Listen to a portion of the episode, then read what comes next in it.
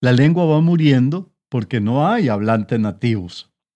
Debió haber muerto más o menos entre 1880 y 1890.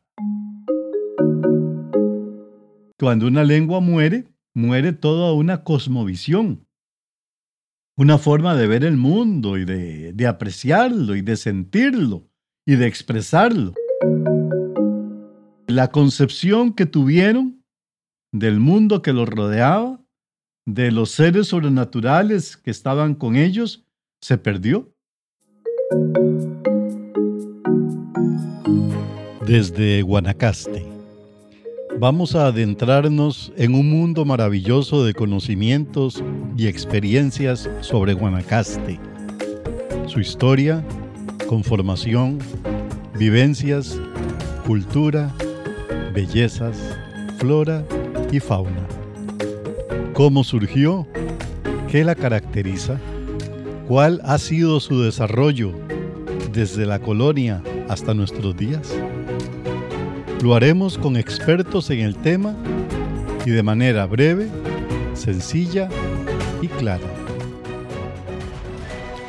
Un placer saludarles.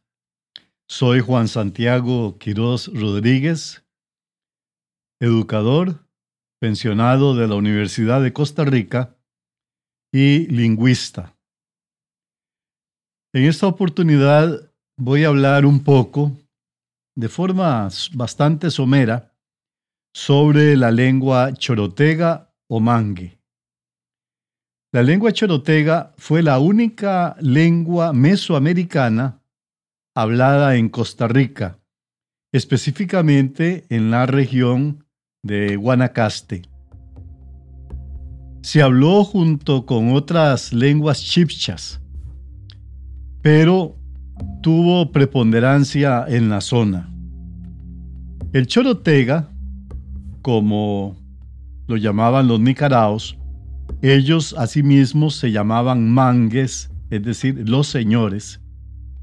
El chorotega o mangue es una lengua proveniente de México y forma parte del gran grupo de lenguas de la familia otomangue.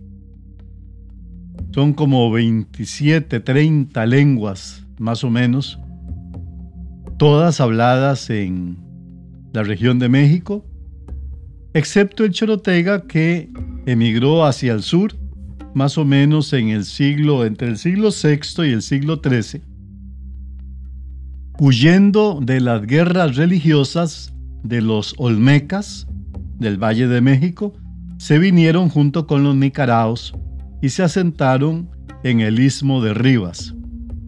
Posteriormente, tal vez por algunas rencillas, algunos problemas con los nicaraos,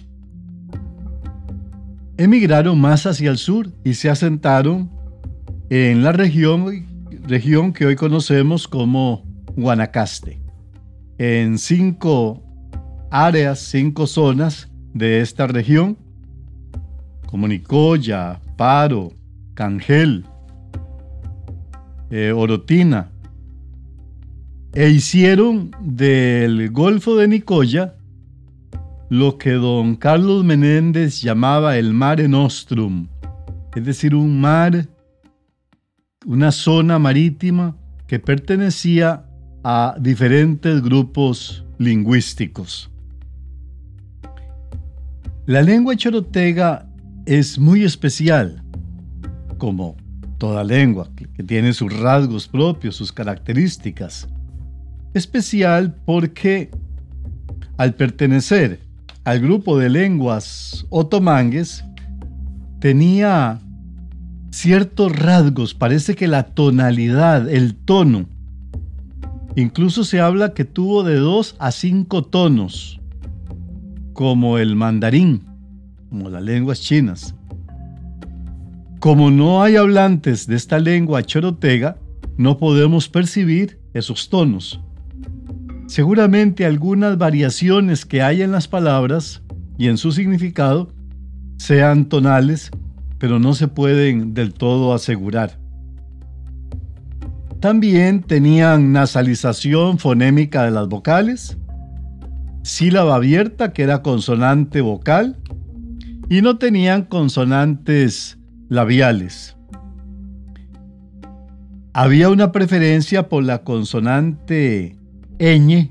Muchas de las palabras chorotegas mantienen la letra ñ, lo que le da un cierto carácter especial a la lengua.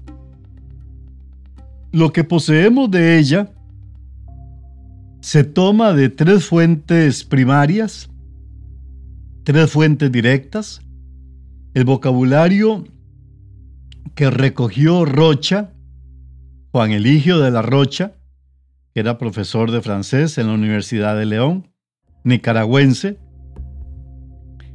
Él se preocupó por visitar los pueblos mangues y recoger su vocabulario. También un norteamericano Square, que era diplomático, vino a Nicaragua y él les pagó a algunas personas para que le hablaran en chorotega y él anotó las palabras que le dijeron. Y Berendt, que fue un alemán que anduvo por estas tierras, también recogió vocabulario chorotega. Este vocabulario fue recogido en la primera mitad del siglo XIX, entre 1840 más o menos. También como fuentes indirectas podemos citar a Daniel Brinton y a Walter Lehmann, Brinton inglés, Lehmann alemán, que ellos lo que hicieron fue recoger los vocabularios de Roche, Square y Berendt recopilarlos y formar un solo vocabulario. Y son los términos que nos han llegado. Hay diferencias en lo que recoge Beren, de lo que recoge Square y lo que recoge Rocha. Eh, creo yo que es por la ascendencia lingüística del recopilador. Y además que no tenían formación eh, de lingüistas. Así que oían y anotaban tal y como oían. Y el alemán le da a la palabra una cierta tendencia alemana y el inglés o el de habla inglesa le da una cierta característica del inglés y Rocha le da a la palabra una cierta característica del español. Por eso a veces hay que tomar en cuenta la procedencia del vocabulario para fijar muy bien cuál es eh, la, la palabra. De Gonzalo Fernández de Oviedo, quien anduvo por estas tierras entre más o menos 1553, 57, solamente tenemos tres palabras claramente chorotegas. Son mamea, infierno, nambí, perro, y nambue, tigre. Todo lo demás no es claramente chorotega. Es posible que el nombre de, de la ciudad madre en Guanacaste de los chorotegas, Nicoya, sea un nombre lógicamente mangue o chorotega.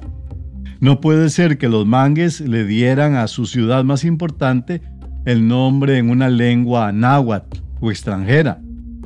Sería como que nosotros llamáramos a nuestra capital Saint Joseph o Santos Josephus, tomándolo del inglés o del latín, cuando en español es San José. La palabra Nicoya tiene que ser chorotega, lo que pasa es que no se ha podido determinar cuál es exactamente su significado. ¿Qué características tuvo la lengua chorotega? Llama la atención claramente su sistema vocálico. Seguramente tuvo tres vocales nada más. I, U y A. Con una gran cantidad de alófonos. Estas tres vocales. Lo que hacía que hubiera pronunciaciones de la I un poco diferentes, igual de la U e igual de la A. Tenían prefijos para los verbos, para indicar tiempo. Tenían sufijos, sufijos posesivos. Aparentemente tenían afijación reemplazante. Es lo que conocemos como un plural interno. Que, eh, por ejemplo, Andirume o ñuri es flor, niri flores. Ese cambio de u a i posiblemente sea lo que indica plural.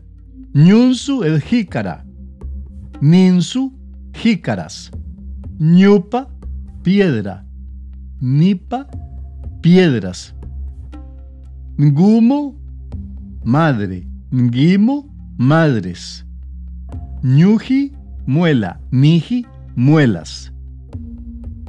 Esos son los ejemplos que hay de afijación reemplazante. Nos hace sospechar que hubiera un plural interno por cambio de vocal, como puede ocurrir en inglés con foot y fit, por ejemplo.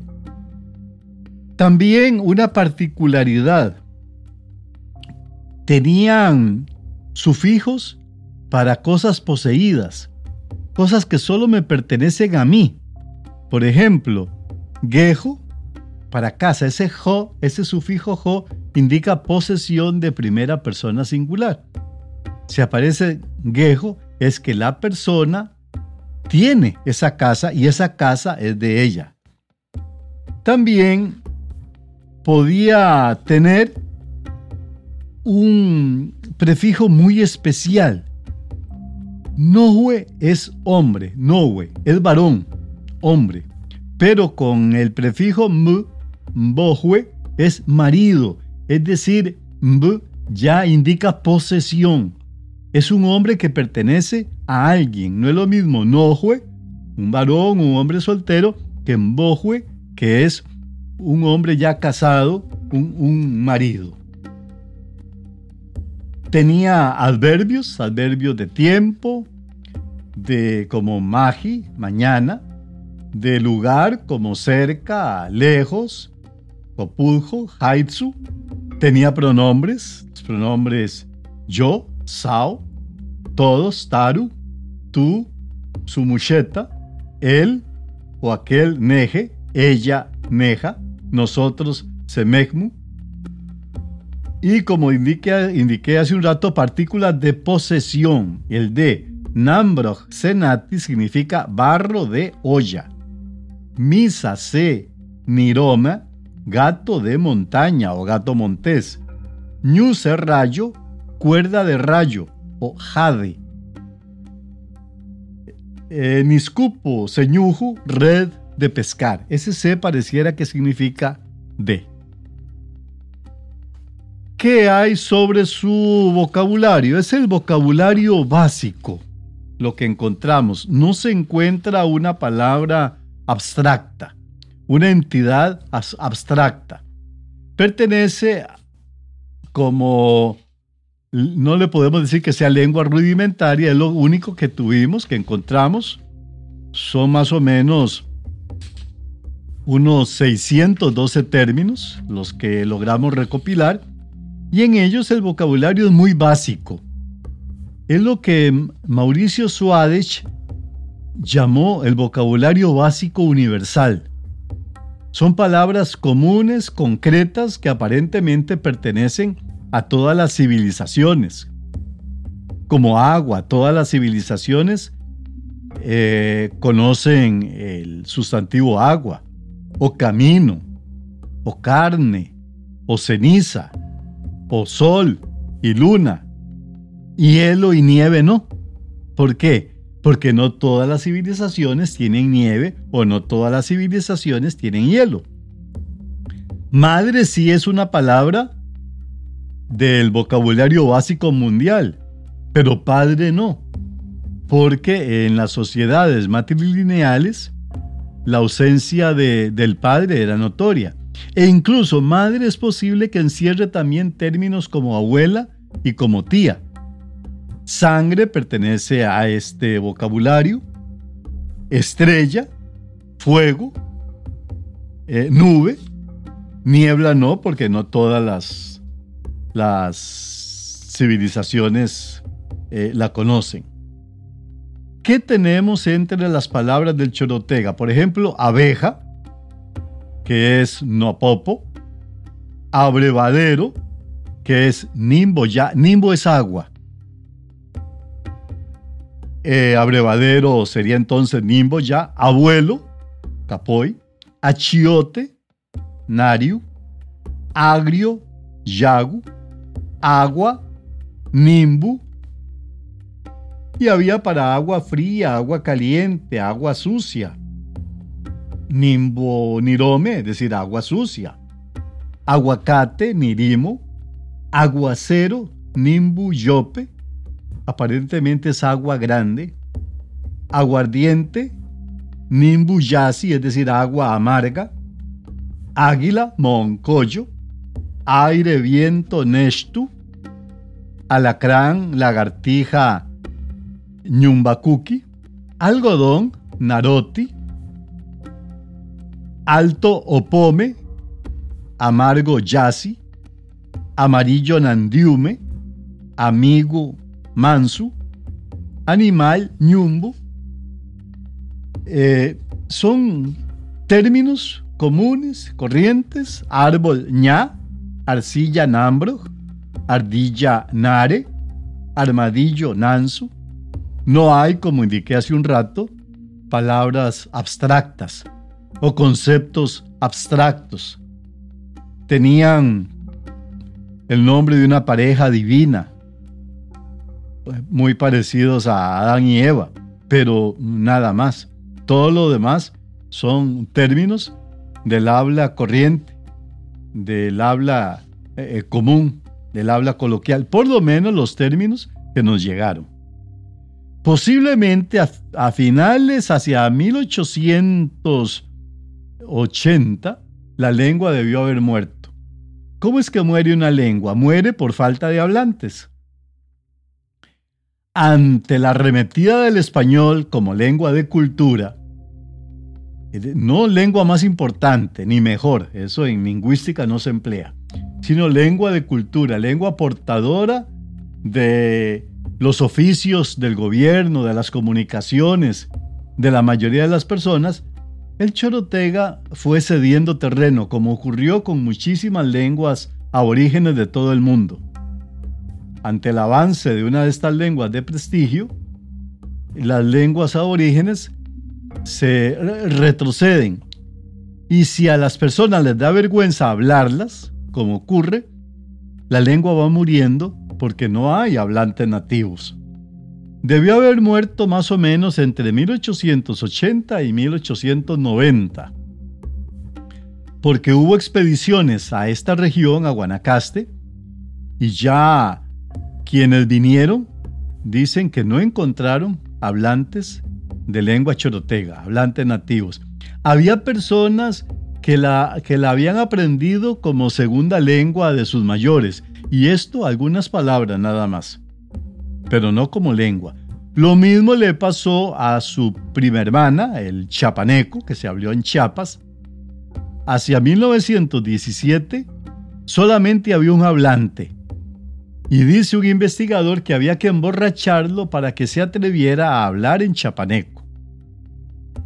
Curiosamente, del gran grupo de la familia de lenguas otomangues, solamente estas dos lenguas, el chapaneco y el chorotega mangue, mangue murieron. Claro que es una lástima.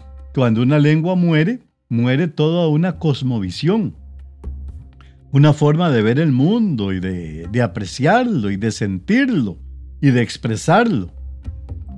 Pero eh, llegamos tarde ante la muerte de esta lengua. Ya es muy difícil que pueda volver a, a hablarse. Por dicha quedan lenguas todavía aborígenes en Costa Rica, pero del grupo Chipcha, es una familia totalmente diferente, como el Cabécar, el Bribri. Del grupo Chipcha también hubo lenguas que, que murieron. Eh, también, como es común, por falta de, de hablantes. Pero esta lengua otomangue hablada en en Guanacaste, murió a finales del siglo XIX. También se recogió un vocabulario un vocabulario básico, algunas, algunas, una conversación muy, muy, muy sencilla, muy básica, muy elemental. Eh, por ejemplo, algunos términos eh, motan atima ñumpia, que lo traducen como regresas a caballo motan atiman ñumpia, pero de ahí solamente se puede identificar la palabra caballo. Igual que en Múndamo, la palabra canta. Solamente conozco la raíz úndamo, que es cantar. O mun susupu ellos van rencos. Solamente se identifica el verbo ir. O la lluvia viene con truenos. Koyomo, Nikufu y Nimbu. Ahí se identifica Koyomo, que es trueno, y Nimbu, que es agua. Señor, adiós Señor, Kupa Kastai. Pero de esas no se identifica ninguna, ninguna palabra. Aquí está la anciana, Muri Kagroi. Pero igual no se ha podido identificar las palabras que lo integran. ¿Por qué? Porque no aparecen en el vocabulario básico y fue, fue una fraseología, un conjunto de frases tomadas por Rocha a la población y a veces sin tomar en cuenta el, contexto. Por ejemplo, la comida está buena, pami ñumuta, pami ñumuta, la comida está buena. Eh, pa parece que significa ser buena. Mi es un sufijo de, tercera persona. Y ta es comer, es comida. Ñumuta entonces solamente aparece como eh, casi que comes. Y no, como dice la glosa, la comida está buena. Igual pasa con P, ya putinacuta. Ve y acuéstate en el cuarto. Casi que no se identifican los términos que la integran. ¿Qué podríamos agregar a esto? Que es una lástima que la lengua haya muerto. Su vocabulario, el sonido que tienen sus, sus palabras es muy dulce, es muy melodioso, seguramente por presencia de las prenasalizadas y de tanta variación alofónica de sus tres vocales. Y eh, la concepción que tuvieron del mundo que los rodeaba de los seres sobrenaturales que estaban con ellos se perdió, porque la lengua, al perderse, al no haber hablantes, no podemos saber esos conceptos abstractos y tampoco cómo se pronunciaba. Cómo la pronunciaban ellos si incluso la lengua tenía tono, cuál era ese tono y qué significación podía tener el tono. Estos aspectos que no pueden aprehenderse de un vocabulario de estos hacen que el estudio que tengo de la lengua chorotega o de la lengua mangue sea bastante incompleto, porque falta aclarar todavía mucho de ella. Posiblemente, tal vez más adelante se encuentren otros vocabularios, tal vez los haya, no sé, lo que utilicé está en universidades de Estados Unidos. Ahí se, se recopilaron, ahí se guardan en Filadelfia. Y ahí se consultan estos manuscritos. Pero fuera de ello, no queda absolutamente nada en esta región. Decía Fernández de Oviedo que los chorotegas, los mangues, era la gente más bonita que él había conocido en todo su periplo. Eh, posiblemente porque el, aspecto de los guanacastecos con su sangre chorotega y su sangre negra y su, sangre española es un biotipo muy especial. Eh, ya Fernández de Oviedo lo conoció solo como el guanacasteco indígena, el que se perdió. Con los chortegas ocurrió también un fenómeno especial. Fueron esclavizados por los españoles y muchos de ellos mandados a Chile en barcos. Fueron enviados a Chile como mano de obra barata y se trajeron negros para que trabajaran las tierras.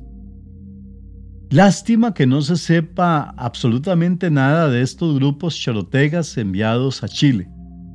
Imagínense ustedes el desarraigo, la angustia, el dolor que estas gentes pudieron haber sentido al verse alejadas brusca y violentamente de su patria, de la gran Nicoya, que fue la que ellos poblaron.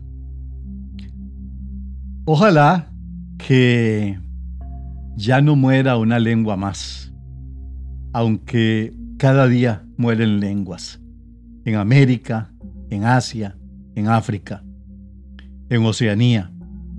Ojalá no se dé ya más este fenómeno de la muerte de una lengua, porque con una lengua muere toda una cosmovisión, una manera de aprehender el mundo, de verlo y de sentirlos. Muchas gracias por su audición han sido muy amables.